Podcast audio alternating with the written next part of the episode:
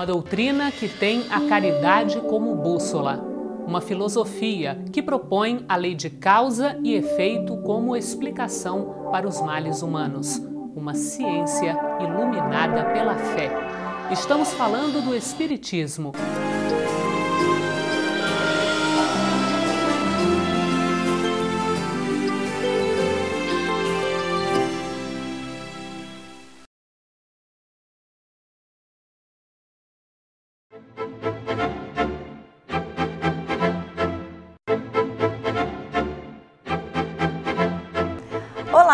Começa agora o programa Transição e é com muita alegria que contamos mais uma vez com a sua companhia.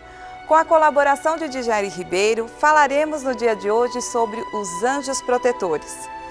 Todos nós temos realmente um anjo protetor? Qual é a sua função?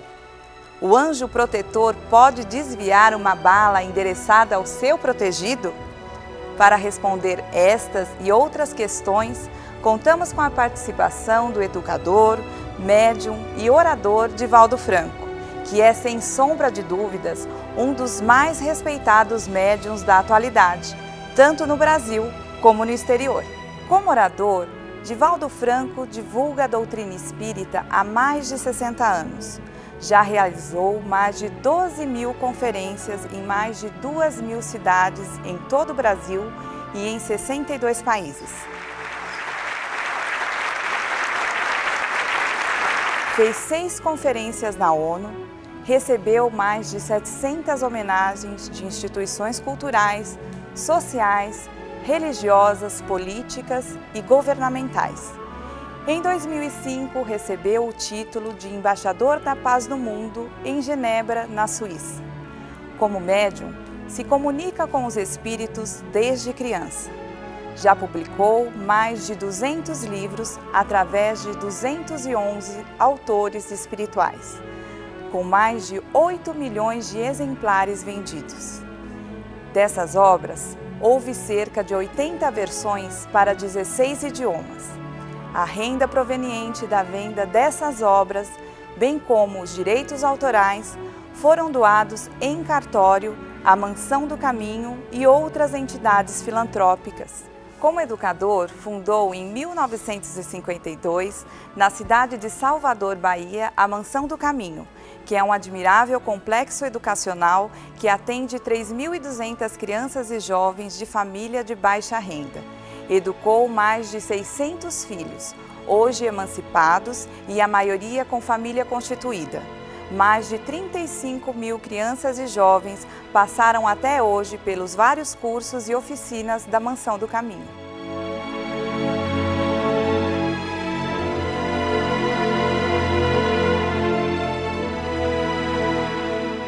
Olá, Divaldo, é uma alegria tê-lo aqui conosco novamente. Muito obrigado, Cláudia. Para mim também é uma grande satisfação. Olá, Jair. Olá, Cláudia. Olá, Divaldo. Olá. Vamos ver a opinião de algumas pessoas sobre o tema de hoje. Você acredita em anjo da guarda? Sim. Sim, acredito. Acredito sim. Não. Não acredito. Não acredito. Acredito, por que não? Não acredito só num anjo protetor, acredito que há uma, toda uma espiritualidade que protege, uh, ou individualmente, ou dentro de um contexto uh, familiar, ou dentro de um contexto de uma sociedade. Acredito, acredito. Acredito? Acredito, sim. Acho que cada um tem o seu. Acredito. Eu acredito.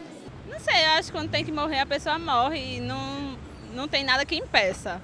Você faz alguma coisa pro seu anjo da guarda? Não, eu acho que meu anjo da guarda é, é o papai do céu mesmo. Eu peço tudo a ele, me reporto a ele. Rezar pro meu anjo protetor, eu me sinto guardada por ele. Eu acredito em anjos. Rezo, rezo todos os dias pro meu anjo da guarda. Porque todos nós somos filhos de Deus, e sendo Deus nosso Pai, Ele nos enviaria sempre um irmão que viria, viria a nos guardar, nos orientar, nos proteger. Deus é tão misericordioso que Ele sempre manda alguém para nos auxiliar. O Espiritismo reconhece os anjos da guarda? Sem a menor sombra de dúvida.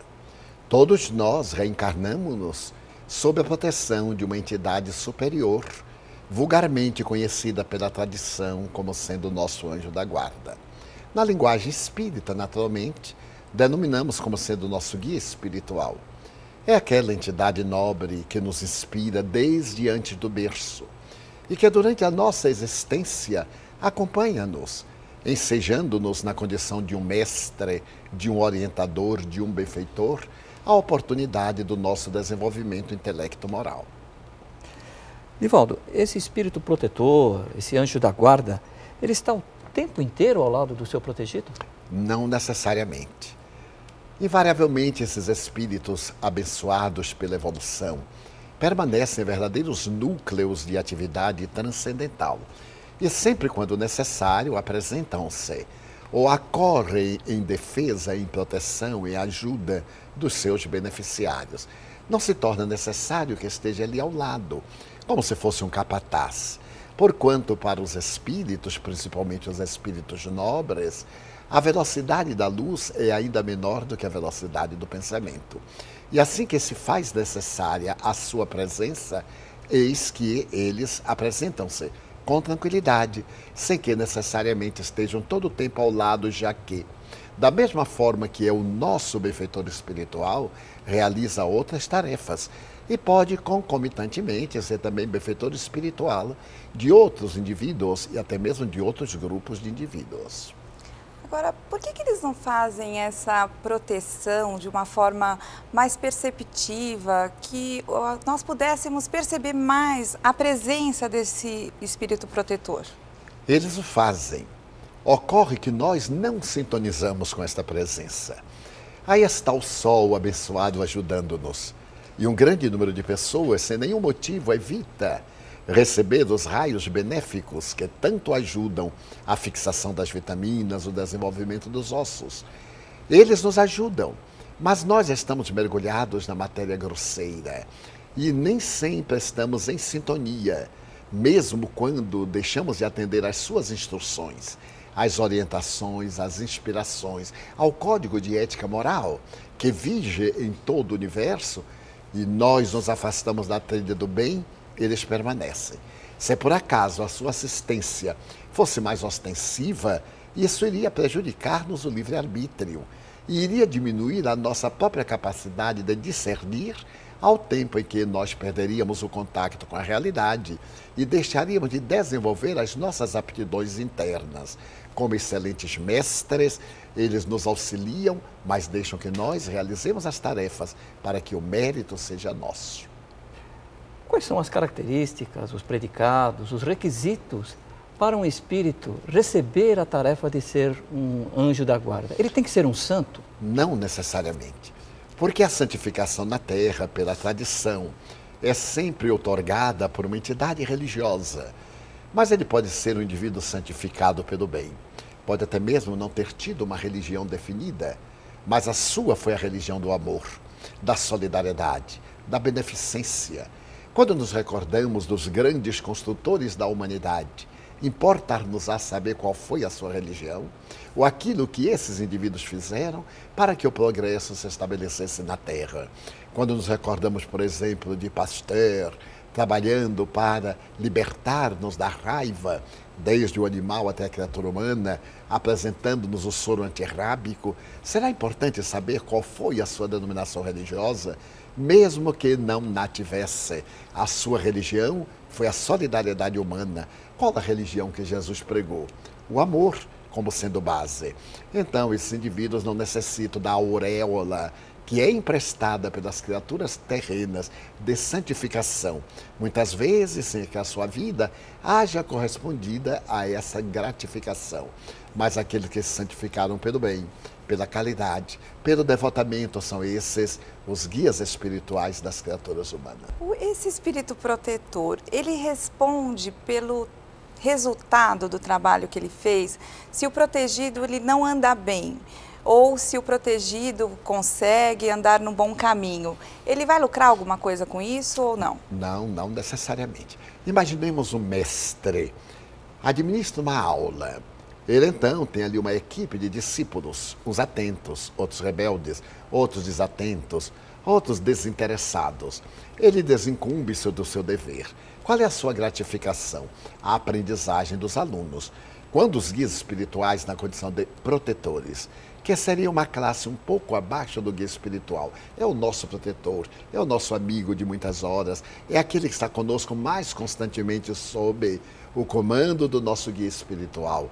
Quando, por exemplo, eles não logram atingir as metas através de nós, entristecem-se como bons educadores, mas isso não os perturba de maneira nenhuma, porque eles sabem que mais tarde nós voltaremos ao caminho do bem e eles sabem esperar. No entanto, quando os frutos são opimos e nós respondemos de maneira edificante às suas instruções, eles exultam e de alguma forma são compensados pela alegria do serviço exitoso. Divaldo, somente o indivíduo, só as pessoas, possuem o anjo protetor, o guia espiritual, como você disse, ou também os grupos de pessoas, sociedades, até mesmo nações? Por exemplo, o Brasil tem um anjo protetor? Naturalmente. Os indivíduos formam grupos. Esses grupos, associações, comunidades. É natural que entidades mais elevadas numa progressão vão ascendendo desde o guia espiritual do indivíduo ao guia espiritual de uma cidade, ao guia espiritual de uma nação. Segundo as tradições, porque não podemos provar, Ismael, considerado o anjo Ismael, é o guia espiritual do Brasil. Mas isto é uma crença que nós recebemos através da revelação. Trata-se de um ser angélico, que não pode estar em contato conosco a miúde, conforme as nossas necessidades. À semelhança de um chefe de Estado, tem uma equipe de administradores nas várias áreas que se encarregam de atender aos vários setores, mas a decisão final sempre é dada por ele, o guia espiritual do país. Mas que, por sua vez, recorre a Jesus, que é o guia espiritual do planeta terrestre. Há, portanto, toda uma graduação dentro dos níveis da evolução. Allan Kardec classificou os espíritos desde os primários até os anjos, arcanjos, querubins, potestades, em uma escala infinita, que vai desde a nossa ideia primitiva até o estado de perfeição relativa que nos está destinado. Agora, o, o espírito protetor, ele pode atuar para atender um pedido nosso, como soprar os seis números da Mega Sena acumulada? Ou então, por exemplo, arrumar o casamento? Bem, ele pode. Só um minutinho. Antes disso, vamos ver a opinião de algumas pessoas. Você acredita em anjo da guarda? Acredito. É o nosso protetor, é o que ele está sempre nos orientando, o que se estamos né, no caminho certo ou não. Sim, acredito. Acredito. Não muito, porque eu acho que tipo a gente tipo tem Deus essas coisas, apesar também de eu não acreditar, mas anjo da guarda acho uma coisa assim que não, não é válida. Of course, lógico. Você faz alguma coisa para o seu anjo da guarda? Orações.